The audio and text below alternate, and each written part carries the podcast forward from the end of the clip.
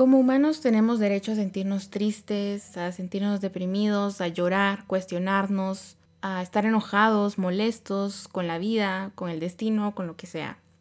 Tenemos derecho a tener nuestros ratos de bajones. Pero cuando ya has sentido eso lindo que se siente al momento de quererte, al momento de tenerte como prioridad, al momento de elegirte todos los días, cuando has estado en la cima y eventualmente te toca caer de nuevo, caer duele más cuando ya te has levantado. Hoy he decidido pensar en mí, escoger mi felicidad, mi paz y mi bienestar. Hoy me elijo. Hola, ¿cómo estás? Mi nombre es Andrea y gracias por escuchar este episodio. Este es uno de esos episodios en donde voy a hablar 100% con el corazón y no tan basada en un guion, en un esquema, Generalmente hago un guion previo a la grabación y edito y todo lo que conlleva hacer un podcast, pero esta vez estoy hablando casi que conmigo misma. Lo hice hace unos días cuando iba hacia el trabajo manejando y me puse a hablar e incluso me grabé y dije, oh, este sería un buen material para el podcast, pero obviamente con todo el ruido del fondo y no sé, no, no se sentía como un podcast. Pero esas pláticas con uno mismo ayudan un montón para para reencontrarte, para abrazarte, para conocerte. Y precisamente de eso quiero hablar el día de hoy. El episodio de hoy se titula La magia de reencontrarte. Y es que es impresionante que cuando aprendes a amarte, cuando sabes tu valor, cuando estás consciente de lo que vales, de lo que quieres, de lo que mereces, ya no aceptas que cualquier cosa te haga daño eres un poco más cuidadoso al momento de elegir amistades, relaciones, ambientes. Cuando sanas heridas del pasado y empiezas a ponerte a ti como prioridad, cuando te abrazas y sabes qué es lo que quieres en esta vida, es una sensación tan bonita porque amarse a uno mismo es no necesitar a, nadie más más que solamente ti. Sabes que tú estarás ahí para ti cuando más te necesites y al final de cuentas, pues así es como pasa, así es la vida, solamente tú estás para ti cuando nadie más está. Cuando estás solo en tu habitación llorando o solamente tú conoces qué es lo que realmente sientes y por muy confundido que te sientas, solamente tú sabes lo que llevas dentro y Dios. Pero, ¿qué pasa después cuando algo sucede, cuando algo imprevisto pasa. Precisamente en esa charla que les comento que tuve conmigo misma hace unos días, yo me decía, siento como que yo sabía mi camino. Supongamos que tú vas en una carretera y sabes cuál es el camino, pero hay un extravío. Hay un extravío que no conoces, pero se ve bien. Se ve como que te va a ayudar a llegar a tu meta o te va a ayudar a llegar a donde quieres estar más rápido. Y tomas ese extravío, te desvías de tu camino. Y todo se ve aparentemente bien, era algo imprevisto. Tú no sabías que ese extravío existía. Tú tenías muy fija tu meta y tu camino, pero al momento de tomar este extravío, las cosas cambian. Y es que la vida es un constante cambio. Y aprendí también que a veces planeamos demasiado las cosas. Cuando aprendes a amarte y a darte tu valor, muchas veces somos muy controladores en el sentido que lo planeamos todo, porque sabes qué es lo que quieres y sabes a dónde quieres llegar y sabes qué desechar de tu vida y qué es lo que vas a aceptar en tu vida. Por ejemplo, yo quiero ser licenciada en cinco años, entonces en cinco años yo me tengo que graduar. No puedo perder un año más de estudios. O en tres años yo quiero estar en tal puesto en el trabajo, porque sé que yo lo merezco y voy a luchar por ello. O en cinco años yo quiero conocer al amor de mi vida y me voy a casar. O al revés, puede que yo diga soy lo suficientemente feliz conmigo misma y no necesito a nadie en mi vida, yo soy suficiente para mí y pues no me quiero casar. Pero las cosas cambian. No siempre salen como las planeamos, siempre hay imprevistos y las cosas van a cambiar para bien o para mal. Y por muy fija que tengas tu meta, por muy claro que esté tu camino y tu objetivo, van a haber imprevistos que tú no los veías venir y van a venir a distorsionar tus planes. El problema de planearlo todo con tanta precisión y con tanta exactitud es que no estamos conscientes de esos imprevistos que pueden surgir eventualmente. Entonces es ahí cuando sentimos que nos decepcionamos a nosotros mismos, porque no estamos haciendo y no estamos viviendo lo que habíamos planeado, en donde queríamos estar siempre. Cuando ya estuviste bien, cuando ya estuviste en la cima, se siente como fallarte a ti mismo el hecho de caer, el hecho de sentirte triste nuevamente, por alguien, por algo, por lo que sea. Sientes que no mereces estar triste y que has trabajado tanto en ti para sentirte triste otra vez. Entonces empieza esa lucha interna contigo mismo en donde dices, es en serio, Andrea, ¿por qué estás ahorita mal si estuviste perfectamente bien hace cinco o seis meses? Esta no es la Andrea que decía amarse en el primer episodio, esta no es la Andrea que decía tomar buenas decisiones hace unos episodios, esta no es la Andrea que hablaba de amor propio y de autoestima hace unos meses. Pero la vida es un constante cambio y nosotros como humanos también cambiamos, como les digo, para bien o para mal. Y el hecho de que ciertas cosas pasen en tu vida no quiere decir que seas débil, no quiere decir que te fallaste a ti mismo. Las cosas simplemente pasan y no estabas preparado para eso. Y también somos humanos en constante cambio. Puede que ayer me sentía feliz, pero puede que hoy no tanto. Y eso no quiere decir que me fallé. Creo que hemos visto el amor propio y el autoestima como algo perfecto, como algo que tiene que verse y sentirse bien siempre. Que amarte a ti es estar siempre bien y no dejar que los demás te hagan daño. Tener la potestad o la, el poder para saber qué está bien y qué está mal para tu vida.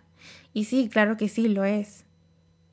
Pero recuerda que somos humanos y que no siempre vamos a estar al 100. Y puede que tomes muy buenas decisiones, pero también puede que tomes malas decisiones en el camino. Tal vez no previste las consecuencias y eso no quiere decir que no te quieras o que seas menos o que has dejado de darte el valor que mereces. Simplemente somos humanos y a veces nos equivocamos y tomamos malas decisiones. Y el hecho de amarte y respetarte, saber tu valor, es darte cuenta que no puedes quedarte ahí para toda la vida. Es darte cuenta que si estás mal en ese lugar, es momento de irse. Y sabes que te va a doler porque ya has experimentado el dolor antes y lo has superado, pero sabes el proceso que lleva. Sabes lo difícil que es salir de algo que duele es como reiniciar algo. Es como volver a repetir la película. Ya sabes lo que va a pasar, ya sabes lo que se siente. Incluso pues ya hasta tienes experiencia. Es como que te caes y ya sabes cómo levantarte. Pero uno, bueno, personalmente yo me digo, no es el chiste. Estar sufriendo nuevamente. El hecho de reencontrarte es abrazarte hasta en los días más oscuros. Es quererte hasta en los días en donde estás llorando porque algo te duele. Entonces me di cuenta que tal vez mi amor propio no estaba tan al 100 como pensaba. Porque quererme al 100 es aceptarme y estar ahí para mí, aunque yo me sienta triste, aunque yo esté llorando por algo o por alguien, y no cuestionarme y no enojarme conmigo misma y ser tan dura conmigo misma y decir, ¿por qué? ¿Por qué dejaste que esto pasara? Te lo dije, Andrea, y lo sabías. El amor propio es abrazarte hasta en esas noches en donde sabes que por lo que estás sufriendo no merece que sufras. Sin embargo, lo haces. Los sentimientos es algo que es muy difícil de controlar. Y somos humanos. No puedes controlar al 100 tus sentimientos. Claro, puedes trabajar en ello, pero realmente esa idea de que siempre estamos bien y que no tenemos problemas, esas cosas que vemos en Instagram, en Facebook, en TikTok, cualquier red social, que nos pinte que alguien tiene una vida perfecta, que está felizmente casado con su esposo o esposa, que tiene hijos y que es completamente feliz y que va a la iglesia y que está bien consigo misma, que se ama, que encontró la felicidad. De verdad, qué bien por ellos, pero no es 100% lo que pasa. Y es muchas veces lo que nosotros queremos transmitir en redes sociales y, y realmente lo logramos que las personas piensen que tenemos una vida feliz y contenta por el hecho de ir a la iglesia. Claro, no, no, me estoy metiendo en temas religiosos, pero muchas veces eso es lo que pasa.